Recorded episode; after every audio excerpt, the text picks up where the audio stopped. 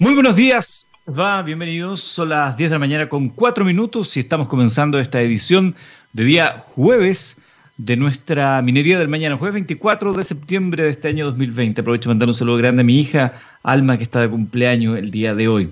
Seguimos hablando de minería, un país minero, ese es lo que somos, poco sabemos de ello y queremos acá en este programa ir conociendo un poco más. Estaremos conversando eh, dentro de pocos minutos con el ministro de Minería, justamente Baldo Procuriza, a propósito de los grandes desafíos mineros que tiene nuestro país en términos de sustentabilidad, eficiencia, de mm, la lectura del medio ambiente. El gobierno también está desarrollando una política nacional minera 2050.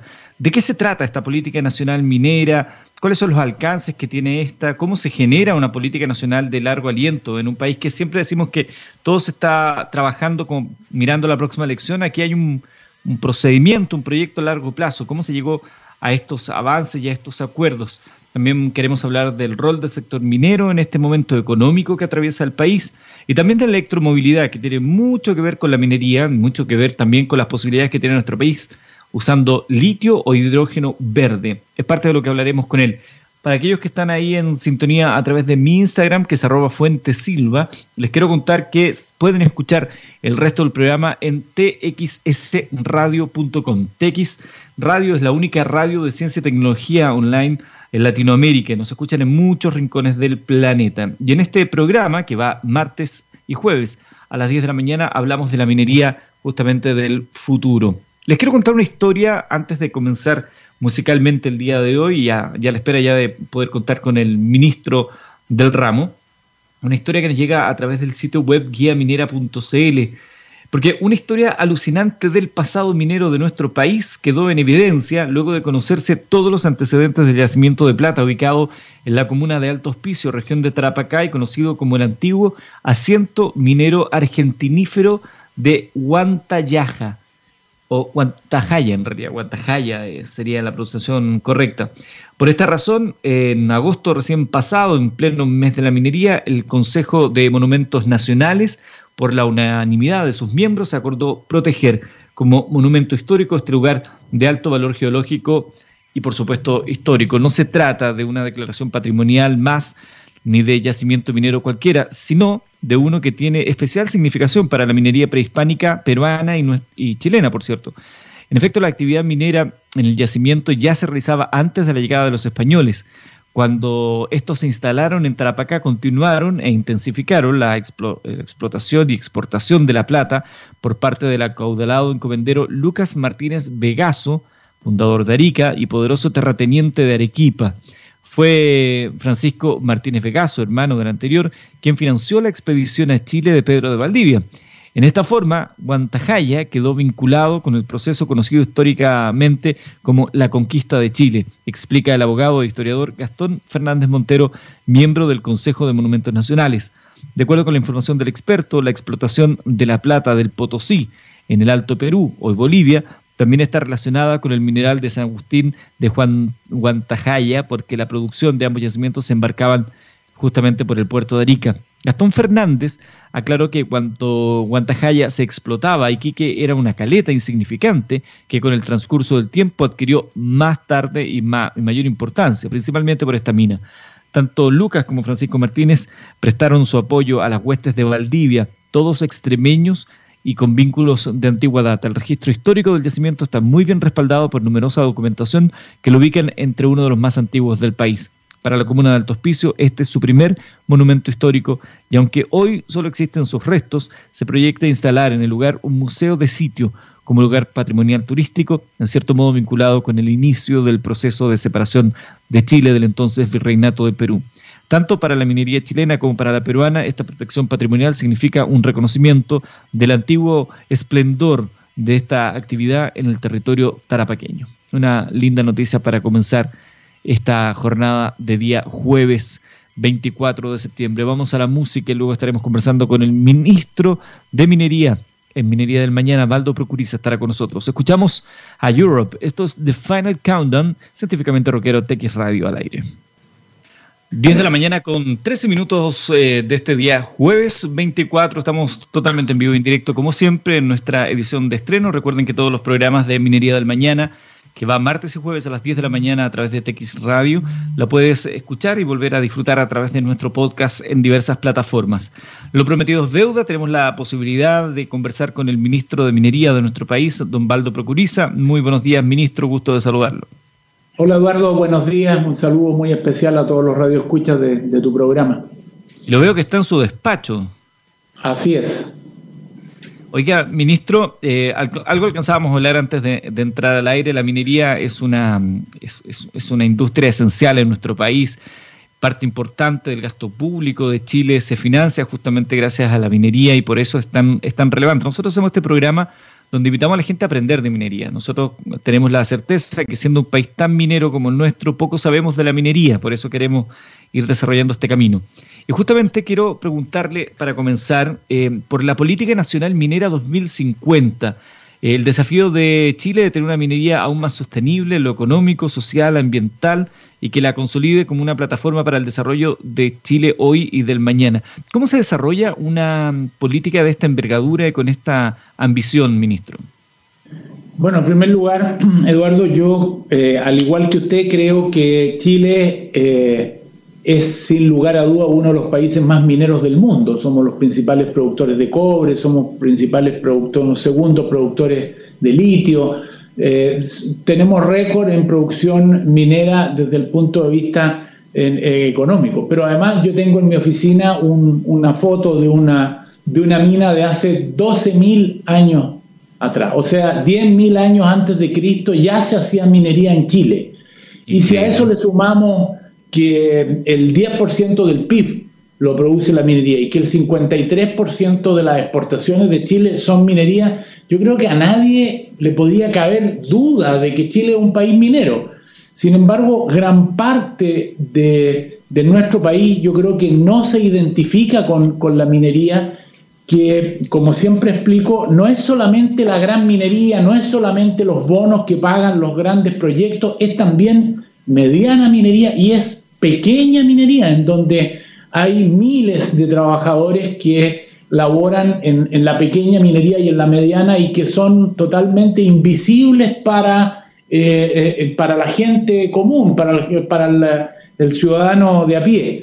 Y yo creo que nosotros tenemos, y, perdone la comparación que haga, eh, el, el, ciudadano chileno no valora la minería, la relaciona con cosas como es contaminación, con buenos sueldos, con buenos bonos, con, con, no sé, daño al medio ambiente, qué sé yo. Y, lamentablemente la minería no es eso, la minería es mucho más que eso, la minería es, eh, como usted ha planteado, ingresos muy importantes. En este tiempo, en estos siete meses de pandemia, la minería se ha mantenido de pie, y ha generado los recursos necesarios para que el Estado de Chile pueda ayudar a las familias que lo han perdido todo, a los que, a los que no tienen ingresos, a los que, a los que lo han pasado mal. ¿no? Y por eso que eh, no hay que ahorrar en reconocimientos para los hombres y mujeres que trabajan en, en la gran minería, en la pequeña y en la mediana minería,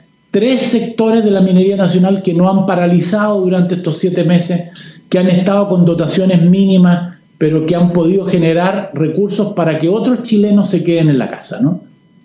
Sí, me pliego a ese reconocimiento. Hemos hablado acá de cómo la minería ha seguido trabajando, cómo han intensificado sus eh, medidas de protección, que ya son bastante intensas. Si, hay una área de la actividad que tiene medidas de seguridad que son muy, muy fiscalizadoras y muy intensas, es justamente la minería.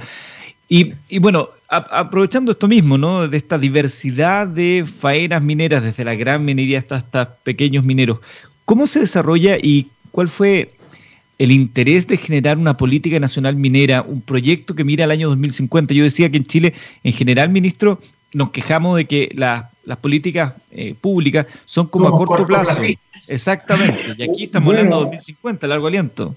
Bueno, el programa de gobierno del presidente Piñera eh, contempla la creación de una política nacional minera, en primer lugar porque algo que tú planteaste en el origen de esta entrevista es que tenemos que hacer conciencia de que somos un país minero, porque mira Eduardo lo que, lo que voy a decir, aquí hay regiones enteras que dependen de la minería, regiones del norte en donde si no hubiera minería no habría otra cosa que hacer. Hay 44 localidades del país en un informe que te puedo enviar que se hizo sobre la ENAMI, que es la que eh, asiste a la pequeña y mediana minería, que no tienen otra actividad. O sea, si no hacen minería, y esto tiene un tema geopolítico, porque si si ese minero no estuviera ahí al lado de la frontera para poder trabajar esa mina, no estaría ahí, porque no hay otra actividad que desarrollar producto de esa realidad. Y por lo tanto, uno de los principales objetivos que tiene la Política Nacional Minera 2050 es poder eh, relevar, hacer conciencia de, eh, de la realidad que tiene Chile y de evitar esto que yo lo relaciono y les pido excusas a, los auditores por, por, este ejemplo tan, tan pequeño, pero que es la realidad que yo veo en Chile. Los chilenos son a la minería un poco como los adolescentes con los padres, porque encuentran que el adolescente, el adolescente encuentra que el papá es fome, que el papá no sabe manejarse en, en, en el computador, eh, que, que siente vergüenza de repente porque el papá no se viste a la moda, y tantas cosas que le pasan a los adolescentes. Eso es lo que, es lo que yo he encontrado lo más parecido del chileno de a pie con la minería chilena. En vez de tener un agradecimiento, un apoyo, un reconocimiento, porque aquí se hacía minería mucho antes de que llegaran los conquistadores. Y gracias a Dios se va a hacer minería por mucho tiempo más. Todos los informes de Cochilco, todos los informes de inversión nos dicen que por largo tiempo vamos a tener eh, esta oportunidad de generar empleo. Donde hay minería, eh, Eduardo, donde hay minería, en las regiones donde hay minería, hay mejores ingresos, hay mejores trabajos, hay mejores oportunidades. Quizás lo más importante que hay que destacar y que lo estamos poniendo también en la política nacional minera es que en los últimos 40 años, hace 40 años atrás, el 40% de la población chilena bajo, vivía bajo la línea de la pobreza y hoy día es el 8,3, al menos antes de la pandemia, porque la pandemia va, a generarnos un problema serio en esa materia. Y sin embargo, la mitad de ese esfuerzo de las familias que salieron de la pobreza lo hizo la minería. Porque donde hay minería hay mejores sueldos, hay mejores oportunidades para la gente. Y por eso que nos llama la atención que proyectos nuevos, a veces que tienen desaladora, que tienen todas las condiciones medioambientales, tengan tanta oposición tengan tanta gente que eh, por distintas razones se oponga a la minería. Nosotros lo que tenemos que hacer con esta política nacional minera es justamente hacer de la minería una actividad económica más conocida, más, más cercana, eh, dar pasos más importantes, además de lo que se están dando. Yo, por ejemplo, venía en un documento que te voy a mandar que se llama Datos sobre la minería, no sé si lo tiene, que lo hizo el Consejo Minero, que es muy importante porque entrega cifras, entrega elementos para poder eh, relacionar. Decirles que, por ejemplo, la minería es la actividad que consume solo el 3% del agua en Chile. Sin embargo, cada vez que hay un programa de televisión, una acusación contra el tema del mal uso del agua, es contra la minería. La agricultura consume más del 70%, el ser humano consume el 8%. La minería, todos los proyectos de la gran minería del cobre que se están anunciando, todos, 99% eh, por lo menos para no, para no equivocarme, contemplan desaladoras o uso directamente de agua de mar. ¿no?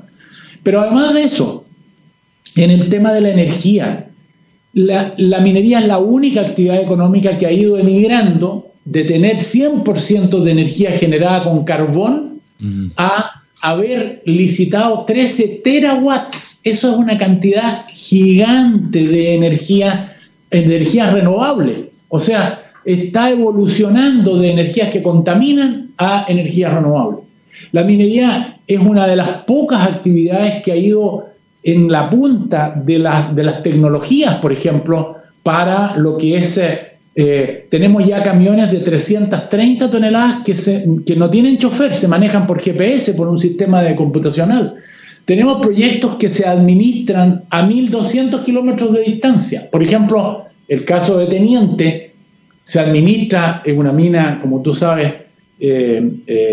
subterránea, para los efectos de cuidar la vida y la salud de los trabajadores, hay muchas actividades que en Teniente se están haciendo desde Rancagua, para que no tengan el riesgo que significa estar ahí en la faena. Y así sucesivamente. En la política nacional minera nosotros pretendemos acercarnos, mostrar esta, este cobre verde, esta minería más y mejor minería. Una minería que eh, cuando se instala es amistosa con los, con los pueblos cercanos con, con los pueblos originarios, con el medio ambiente. Nosotros creemos que eso es posible. Por supuesto que tenemos malos ejemplos, Eduardo, pero no tenemos malos ejemplos en el comercio, en la industria, en, las artes, en, en, todo tenemos malos ejemplos. Pero en general, la minería hoy día ha ido tomando una tremenda responsabilidad que lo hace por convicción, pero también por el hecho de que hoy día quienes nos compran los productos que, que nosotros generamos en la minería están mirando la trazabilidad. Yo les ponía un ejemplo a un colega suyo. Fíjese que en Chile hay cobalto, ¿no? que es necesario para las baterías eh, de los vehículos eléctricos. Y Chile no tiene las mejores leyes ni las mejores minas de cobalto. Pero ya están mirando algunos inversionistas en Chile. ¿Por qué? Porque las mejores minas están en África. Pero en África se vulneran los derechos de los trabajadores, no se respetan los derechos humanos, se trabaja con menores de edad y por lo tanto esa trazabilidad les hace que empiecen a mirar hacia Chile. Y eso es lo que nosotros queremos hacer. Nosotros somos el principal productor de cobre del mundo, 5.800.000 toneladas, eh, pero queremos destacarnos por estas otras cosas, por el cuidado que hemos tenido con la gente, por la trazabilidad, por el uso de energías renovables. Ya el próximo año vamos a tener a Lenami, que es una empresa del Estado, 100% de energías renovables. Y a, su vez, Codelco está tomando eh, también energías renovables. BHP, otros, ¿no? TEC, también están emigrando de energías generadas con carbón a energías generadas eh, con sistemas eh, renovables. Y esos pasos la gente los desconoce, la gente no sabe que hay empresas mineras como Anglo American que están reciclando hasta 86% del agua que utilizan, ¿no? Y que en distintos proyectos se están haciendo plantas desaladoras que cuestan cifras siderales. Por ejemplo, la planta desaladora que va a empezar a construir Codelco en Tocopilla cuesta 1.100 millones de dólares. Imagínense las cantidades. Las dimensiones, claro. Las dimensiones, solo la minería puede hacer eso y por eso que a veces algunos dicen, ¿por qué no, no hay agricultura con, con agua desalada? Es que no, no, no nos dan los números, sería, sería, ojalá, porque mientras más se utiliza esto van bajando los costos, pero, pero la minería está dando pasos muy importantes con todos los proyectos nuevos y con proyectos antiguos. Por ejemplo, BHP está diciendo que en el 2030 no va a sacar más aguas continentales eso significa un gran paso para la agricultura, para los pueblos originarios para otros que no les van a competir y porque el medio ambiente y la sequía es un tema que nos va a acompañar por mucho tiempo más. Bueno, yo lo escucho, ministro, y salta evidentemente a, la palestra a propósito de cómo la, institucionalidad también se hace cargo de estos temas, lo que acaba de pasar recién con Pascualama, su clausura total y definitiva. Usted hablaba que estamos frente a una eh, institucionalidad robusta. Eso que muchas veces también para la gente suena como medio permeable, pero aquí hay un ejemplo concreto de aquello. Bueno, yo creo que nosotros, y esto yo lo he dicho pública y privadamente, creo que hay proyectos que se han hecho mal y otros que se han hecho bien, ¿no? En el caso de Pascualama, yo creo que es un proyecto que se hizo mal desde el origen. Además, yo lo conozco porque fui senador de la región de Atacama y, y conocí esa realidad. Y la mejor demostración de que los proyectos que se hacen mal, voy a, voy a dar la cifra, Eduardo, para que usted mire la cifra. Pascualama es un proyecto en donde Barry, que es la dueña del, del proyecto, ha invertido 8 mil millones de dólares y no ha sacado un gramo de oro. ¿Qué le parece eso? Yo creo, se lo dije a uno de esos ejecutivos, este es un ejemplo de cómo no se deben hacer las cosas. Y por lo tanto, eh, aquí eh, hay proyectos que han cometido errores, que se han corregido, y otros que han terminado como este, con sentencias de los tribunales que terminan diciéndole, usted no puede seguir adelante si no remedia, si no arregla lo, que ha hecho eh, y, sucesivamente. Nosotros tenemos una, una institucionalidad medioambiental eh, que, por supuesto, siempre alguien puede tener una crítica, no hay nada perfecto, ¿no? Pero aquí hay una demostración que un proyecto que no se hizo bien terminó mal, no, no pudo continuar después de haber invertido 8 mil millones de dólares. Eduardo, imagínense las dimensiones, ¿no? No sé, cuando hablamos de minería, lo, hemos hablado harto acá, la, cantidad de dinero que se mete a la industria es gigantesca, por eso también es tan relevante a nivel nacional y a nivel mundial, y por eso es tan relevante también el desarrollo de tecnologías que se vayan dando en la minería, por ejemplo, usted hablaba de la posibilidad de usar agua de mar, no sé, en, el agro, claro, eso es muy caro, pero si quizá el desarrollo tecnológico permite ir abrandando los costos, se abre una oportunidad. Quiero preguntarle para ir cerrando eso de la política eh, nacional minera y entrar a otros temas, generalmente se cuestiona, se critica que estas decisiones se toman a puertas cerradas, pero yo entiendo que esto se trabajó con instituciones estatales, empresas, con los gremios, con los sindicatos, universidades también, con la sociedad civil. Cuéntenos cómo fue este encuentro de tantas visiones para poder desarrollar esa política nacional minera. Eduardo, este es un programa que partió en agosto del año pasado eh, con el mes de la minería y que fue eh, quemando varias etapas. ¿no? La primera etapa fue una reunión con ex ministros, ex subsecretarios, gente de la academia, de las universidades, de, eh, de, distintas instancias que formaron un consejo en donde se invitó a participar a los trabajadores, algunos fueron, otros no fueron, otros no quisieron participar. Eh, eh, a la gente de la industria, de los proveedores de la minería. Ojo con esto, Eduardo, que es un tema extraordinariamente importante y que lo incluimos dentro de la política nacional minera. Los proveedores de la minería chilena son de nivel mundial. Tanto es así que hoy día Perú, que es el país más pujante en el tema minero, especialmente en cobre, eh, que es el segundo productor de cobre del mundo, 20% de los, eh, de los servicios de la minería son empresas chilenas. Y no piense usted que son empresas solamente de gran nivel. Hay pequeñas, medianas y chicas que venden pernos, venden software, venden servicios de alimentación. Nuestro nivel de, la, de, la, de, la, de las empresas de servicio, nosotros lo queremos llevar a otras partes. Y de hecho, con el embajador de Chile en México queríamos ir lamentablemente elegimos una fecha muy especial que era el 19 de octubre, nos íbamos a, México y bueno, se, tuvo que suspender todo, pero no lo desechamos y vamos a ir a México. Queremos llevar a los, a los proveedores de la minería a México, a Canadá, a Australia eh, porque, y a Panamá, porque creemos que allí vamos a empezar a exportar inteligencia, a exportar servicios. ¿Qué es lo que han hecho otros países y qué es lo que de alguna manera nos critican? Oye, Chile sigue exportando piedra, cosa que no es cierto, pero, pero yo creo que ese puede ser una beta muy importante.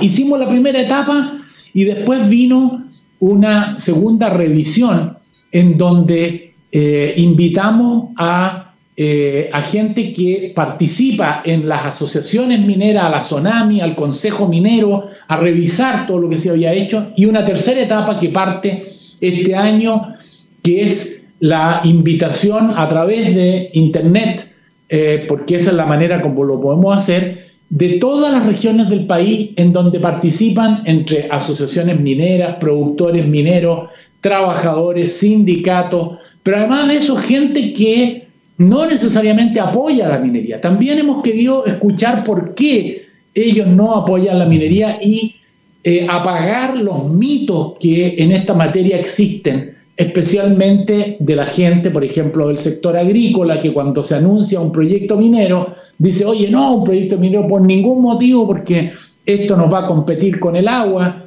esto nos va a generar una situación complicada con los trabajadores, la minería paga sueldos muy por sobre los sueldos comunes, eh, y así una serie de elementos. Nosotros creemos que, y en esto hemos hecho dentro de esta política acuerdos con otros ministerios, por ejemplo, hemos hecho un acuerdo con el ministro Antonio Walker que le hemos llamado acuerdo de casco y chupalla. ¿Qué, qué, es esto? Esto significa llevar a las empresas mineras y a las empresas agrícolas y a los agricultores para trabajar en conjunto la solución de los problemas. No queremos tener esta oposición por la oposición. ¿Y qué cosas puedo mostrar como resultado? El año pasado con, Antonio Walker y con empresas de acá, de, la, de, las, de la quinta y de la región metropolitana, por ejemplo, las empresas mineras le hicieron, con motivo de los incendios, piscinas en la parte eh, superior de los cerros con agua para que los helicópteros pudieran apagar los incendios. Tenemos muchos sectores que eh, pudieron enfrentar ese tema producto de esta alianza de Casco y Chupaya. Después hemos tenido conversaciones con la Junta de Vigilancia de, eh, de, de algunas cuencas de los ríos con proyectos mineros nuevos, de tal manera de que no tengan el temor de que la minería les va a competir por el agua porque esos proyectos contemplan tener una desaladora y por lo tanto al revés lo que pueden tener es una fórmula de compartir ¿no? parte de esa, de esa agua y de ese esfuerzo con, con los sectores agrícolas y por supuesto con, eh, con los seres humanos. Por ejemplo, Anglo American ha hecho un acuerdo con todos los APR, que son los agua potable rural, Eduardo, una gran, un gran invento de obras públicas que significa que localidades pequeñas de la provincia de Chacabuco fueron apadrinadas por Anglo American y ahora lo está haciendo también Antofagasta Mineral en la cuarta región, han apadrinado estos APR, que son el agua potable rural, para que puedan administrar mejor eh, el agua potable para las localidades rurales. Y esto ha significado tener un 30% más de agua. Habían localidades rurales que tenían a veces mediodía agua o algunas horas de agua. Hoy día han tenido 24 horas eh, de agua disponible, han bajado los costos, han mejorado las condiciones producto de un software que les han donado en que administra todo el sistema. Y así le puedo contar muchos casos como por ejemplo los casos de Codelco también, Codelco Teniente, que ha eh, tomado eh, ese, mismo acuerdo de Casco y Chupaya para las eh, piscinas para apagar los incendios. Le puedo contar otras cosas, por ejemplo, que siete regiones del país tienen máquinas para hacer exámenes de PCR que no tenían antes porque se los donaron las empresas mineras. Y, y, en esas máquinas, Eduardo, no, no solo se hacen los exámenes los trabajadores de la empresa, se hacen los ciudadanos comunes y corrientes que tienen este problema. Imagínense que en Iquique, y esta máquina la donó, la donó Coyahuasi, en Iquique, para tomar una muestra hace siete meses atrás o seis meses atrás, te tenía que tomar la muestra, mandarla a Santiago para hacer el examen de PCR y después volver. Eso ahora, en las siete regiones de la zona norte, inclusive la región metropolitana, no ocurre producto de que las empresas mineras han hecho donación de los equipos y de los insumos, que son un, son un poco caros y por lo tanto donar el equipo y no los insumos siempre genera alguna duda. ¿ah? Eh, y por lo tanto estamos hablando de compromisos importantes que la minería ha tomado con el hospital de Calama, con una serie de otros de otras de la Ligua también ¿no? de la Ligua eh, fuimos a la inauguración de la Ligua y ahí y ahí participaron también empresas mineras eh, eh, que, que, donaron eh, esos equipos. Pero no América en este caso. 300 millones de dólares esa inversión. Así es. O sea, de pesos. Pero no solamente se han quedado en eso, yo creo que hay convenios entre las empresas mineras y los pueblos originarios que, que, que, que, son cercanos, que son muy importantes en materia de educación, en materia de salud, en materia de una serie de otros elementos como tener internet, que, se pueden mostrar también y que la minería en general no los muestra, ¿no?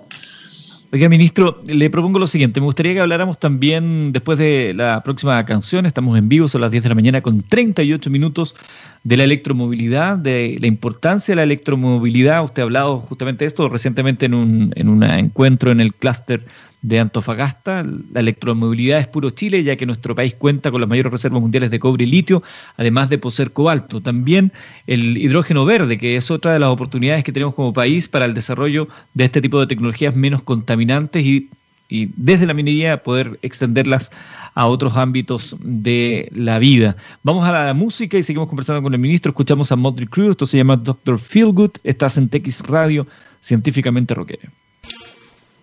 Ya estamos de regreso, son las 10 de la mañana con 44 minutos. Minería del Mañana es una presentación de nuestros amigos de Anglo American. Cuando miramos al futuro, vemos una compañía con un propósito claro. En Anglo American se han propuesto reimaginar la, la, minería para mejorar la vida de las personas. ¿Cómo lo están haciendo? Poniendo innovación en el centro de todo. De esta forma, seguirán impulsando y estando a la vanguardia de la industria minera, adaptándose, buscando mejores formas de extraer y procesar minerales, usando menos agua y menos energía. El futuro está cada vez más cerca. Anglo American, personas que marcan la diferencia. Conversamos el día de hoy con el ministro de Minería, Baldo Procuriza. Estábamos hablando de los desafíos de sustentabilidad, de todas las... Eh, y la verdad que es bastante impactante e impresionante algunas de las eh, obras que nos puede contar el ministro que se han ido desarrollando en el siempre fascinante mundo de la minería. Y había dejado yo planteado, ministro, hablar de la electromovilidad, eh, las, posibilidades que tiene Chile con el cobre y el litio, el cobre también es importante dentro de esta industria, y el impulso al hidrógeno verde, que también está muy en boga por estos días, ministro Procuriza. Bueno, Eduardo, yo he dicho en, esa, en ese seminario que eh, la electromovilidad es puro Chile, porque si usted compara un auto común como el que tiene usted o como el que tengo yo, eh, y un auto eléctrico, un auto eléctrico tiene eh, cuatro veces más cobre que, el auto común. ¿Por qué? Porque los motores eléctricos son intensivos en cobre, ¿no? Los motores eléctricos son muy demandantes de cobre. Y eso significa por los cálculos que se han hecho, que si eh, eh, satisfacer las necesidades de cobre, si, si la electromovilidad se impone, como yo creo que va a ocurrir, porque hoy día todas las marcas están yendo como objetivo a, la electromovilidad, vamos, el mundo va a necesitar entre 3 o 4 millones de toneladas de cobre adicional a lo que tenemos hoy día. O sea, hoy día Chile está produciendo 5.800.000 toneladas, es el, es el eh, mayor productor y, produce un tercio del, cobre del mundo. Junto con Perú, Chile produce la mitad, el 50% del cobre del mundo. Miren, miren las dimensiones. La magnitud, claro. Estamos hablando de, magnitudes eh, importantes. Y por lo tanto, la electromovilidad, por un lado, por los motores eléctricos, tiene el tema del cobre. Las baterías que son la fuente de poder del, auto eléctrico, son hoy día de litio y también contienen cobalto. ¿Por qué? Porque el cobalto es un elemento que hace que las baterías cuando liberen energía no, se, no tomen temperatura o lo hagan o, liberen menos temperatura. Pero estamos hablando de que la, electromovilidad eh, es sin lugar a duda un, elemento del futuro eh, no tan lejano y que va a hacer que eh, se consuma más cobre, consuman más litio eh, y así sucesivamente. Yo creo que es muy importante para Chile como principal productor de cobre y segundo productor de litio del mundo. ¿Y existe dentro de esas eh, materias alguna iniciativa para hacerse cargo de aquello que siempre se cuestiona, que a lo mejor solamente vendemos paladas de litio y no desarrollamos, no le damos valor agregado a ello acá en Chile? Bueno, yo quiero decir que eh, eso, eh, eh, por un lado, no es tan cierto, porque producir el litio, producir carbonato, hidróxido, ya tiene una, una, un, agregado, pero además de eso, estamos dando pasos importantes en el caso del cobre, con las nanopartículas de cobre, que es un invento nacional con un producto nacional. Y voy a abrirme un poco de, su pregunta para contarles que hoy día las mascarillas con filamentos de cobre se han hecho famosas en todo el mundo y en Japón, por ejemplo, estamos teniendo empresas chilenas que están, que están vendiendo eh, en Japón. El alcohol con nanopartículas de cobre, porque en el producto de la pandemia, varios de estos productos que ya se generaban en Chile han tomado este impulso y le están dando, por supuesto, al cobre un, uso distinto y subirse en la cadena del valor porque las nanopartículas de cobre cuestan muy cara. Pero la noticia, la primicia para, para su programa es que vamos a tener luego una noticia muy positiva y es que en el ministerio se nos ocurrió hablar con la Casa de Moneda para que uno de los principales vectores de transmisión de enfermedad, no solo en la pandemia, sino que antes, que son los billetes, claro. podamos incorporarle nanopartículas de cobre. Y también ah, a las tarjetas valoradas, a las tarjetas de crédito, de débito, las tarjetas del metro, porque en cada contacto que usted hace con un billete puede haber tenido alguien que pudo tener coronavirus, o pudo haber tenido eh, un resfrío común, o una gripe, o u otras enfermedades. Y está comprobado científicamente que eh, las bacterias, los virus, no logran sobrevivir o sobreviven el menor tiempo cuando hay presencia de cobre que cuando no lo hay. Y por lo tanto, ojalá que podamos tener una noticia luego, pero seríamos el primer país del mundo de incorporar eh, nanopartículas de cobre en los billetes y en las tarjetas valoradas, que yo creo que es una manera también de tener nuevos usos, además de las mascarillas, del alcohol gel, de los artículos de aseo y de otras cosas más que hemos promovido como ministerio, por ejemplo, las manillas de los lugares comunes en los edificios, en los hospitales, y esto no se está haciendo de ahora, sino que se está haciendo ya hace bastante tiempo. Hay hospitales en Chile como el Hospital de Calama y el San Juan de Dios y otros hospitales aquí en la región metropolitana, que los quirófanos están revestidos, las murallas, las manillas y todos los sectores que, en donde puede haber contagio, con placas de cobre y ahora con unas láminas con nanopartículas para los efectos de que no puedan prosperar las bacterias, no puedan prosperar los virus y los hongos. ¿no? Yo creo que son, son temas muy importantes. En el tema de la, de la electromovilidad, yo veo que Chile tiene, eh, por, por, los tres eh, eh, minerales, tanto el cobre como el litio como el cobalto, grandes oportunidades, a pesar de los anuncios que hizo ayer Elon Musk respecto de trabajar unas arcillas que tienen en Estados Unidos, yo creo que eso es solamente un anuncio por ahora y que a pesar de que él es un verdadero cohete de ideas y ¿ah? De, sacar adelante los proyectos, creo que Chile todavía tiene muchas oportunidades y es muy competente en el tema del litio.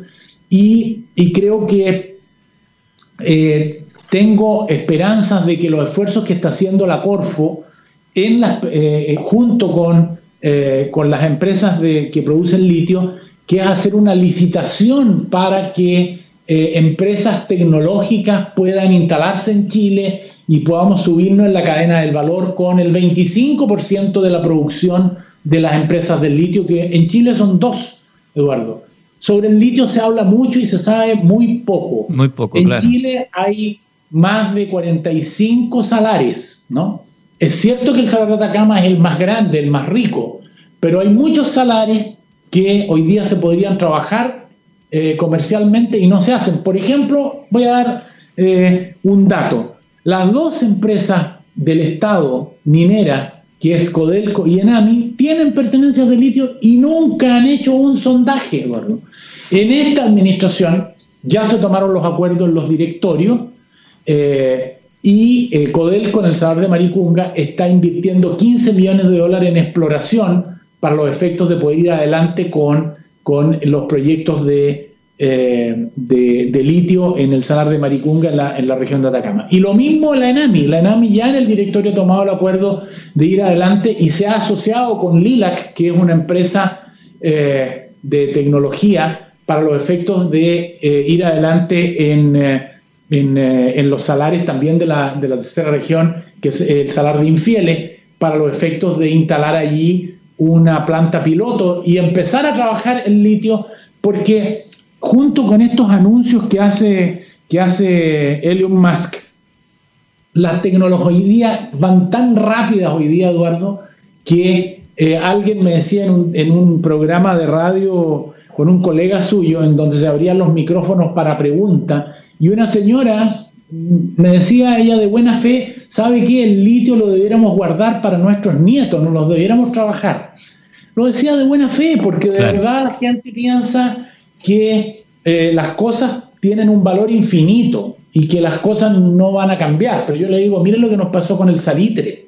Chile era el único productor de salitre del mundo. Éramos una potencia mundial. Hoy día somos el segundo productor de litio.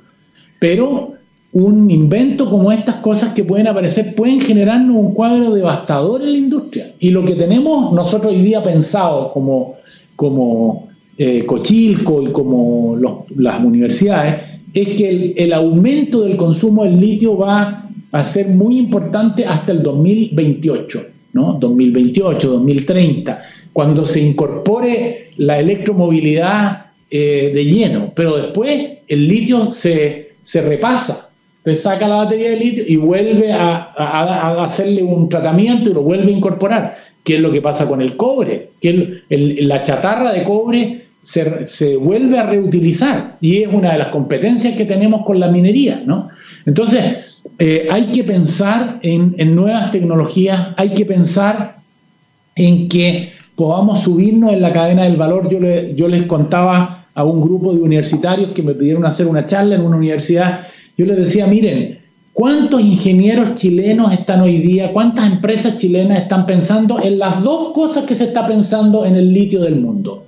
Es cómo crear una batería que dure más tiempo, o sea, más kilómetros para el y que se cargue más rápido. Esos son los dos desafíos. ¿Cuántos ingenieros hay en Chile pensando en eso? Muy poco. Solo una empresa coreana, que no oye el número, tiene mil ingenieros estudiando eso, Eduardo. Entonces, cuando, cuando recibimos esas críticas, y, seguramente las personas que escuchan el programa dirán, bueno, ¿y qué está haciendo entonces él, el ministro eso? Bueno, estamos haciendo con Corfo este, esta licitación que yo creo que producto de la pandemia que ha influido en todo, porque muchos procesos que estaban eh, en, en movimiento lamentablemente se ralentizaron y dentro de ello está este proceso de la Corfo que está haciendo una licitación internacional para que las, empresas que tienen tecnología y que quieren eh, ir más adelante porque la tecnología hoy día está cambiando a una velocidad tremenda, eh, eh, puedan invertir en Chile y podamos generar esas condiciones para que así se haga. ¿no?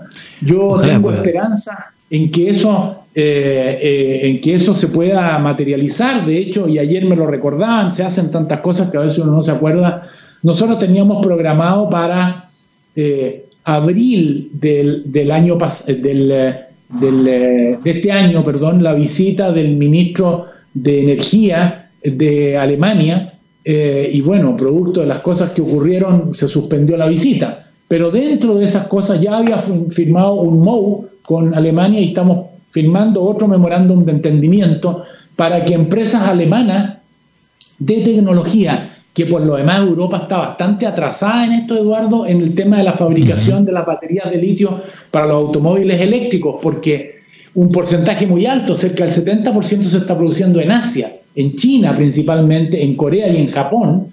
Eh, otra parte se está haciendo en Estados Unidos, pero eh, Europa está muy atrasado en el tema de baterías de litio y Alemania, que es uno de los, de, los países más eh, tecnológicos de Europa, ha puesto un incentivo de mil millones de euros para que las, eh, las, las, mayores empresas alemanas de productoras de autos, Volkswagen, Daimler y otras, puedan empezar a, eh, iniciarse en esto.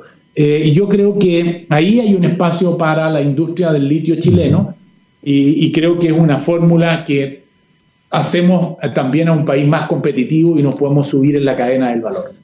El ministro de Minería, Valdo Procuriza, conversando con nosotros esta mañana acá en Minería del Mañana. Muchas gracias, ministro. Nos había dado la hora, ha sido interesante la conversación.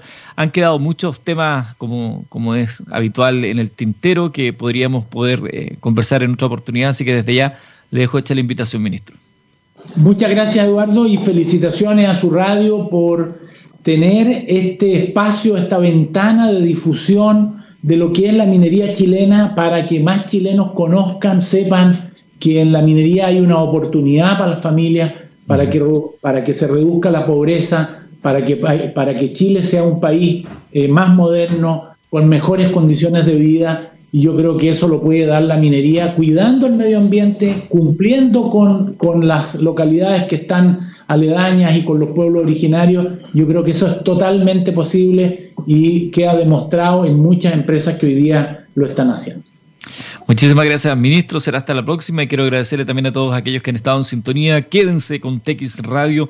Solo hablamos de ciencia, tecnología acá y lo pueden volver a disfrutar y escuchar a través de nuestros podcasts. Gracias a todos. Continúen en sintonía.